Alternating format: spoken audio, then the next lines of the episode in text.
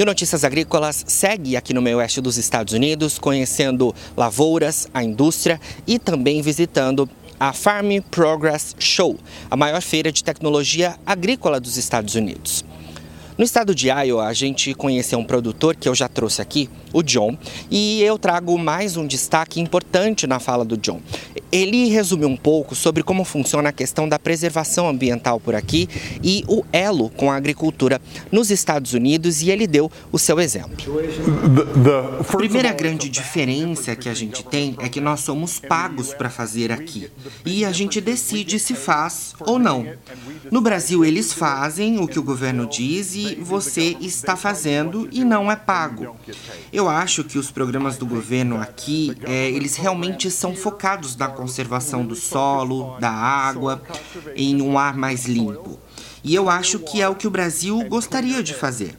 Mas também há muita burocracia no caminho. E de repente, eles estão apenas fazendo as coisas que mandam.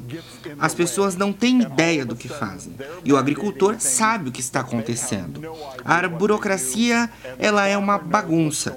E o quanto isso acontece no Brasil é complicado.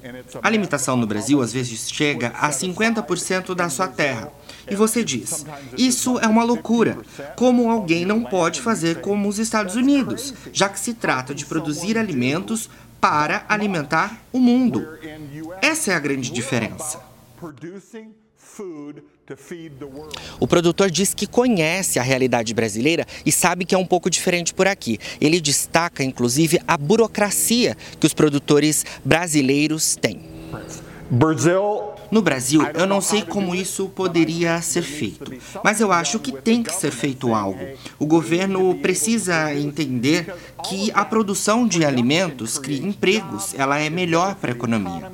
E se não criasse melhores é, situações e tudo mais, é, seria ruim também para o governo. Então, se tem uma ideia errada do que precisa fazer com as propriedades, eles poderiam fazer como nós fazemos aqui na América do Norte, poderia ser igual. América do Norte e do Sul, mais especificamente Brasil e Estados Unidos, para alimentar o mundo, porque em todos os lugares tem muita população com falta de comida e nós, da agricultura, podemos alimentar. Se o governo não puder atrapalhar, muito obrigado. Após conhecer a propriedade de John e sua família, nós seguimos em visitas ao meio oeste dos Estados Unidos e traremos novidades ao longo dos próximos dias.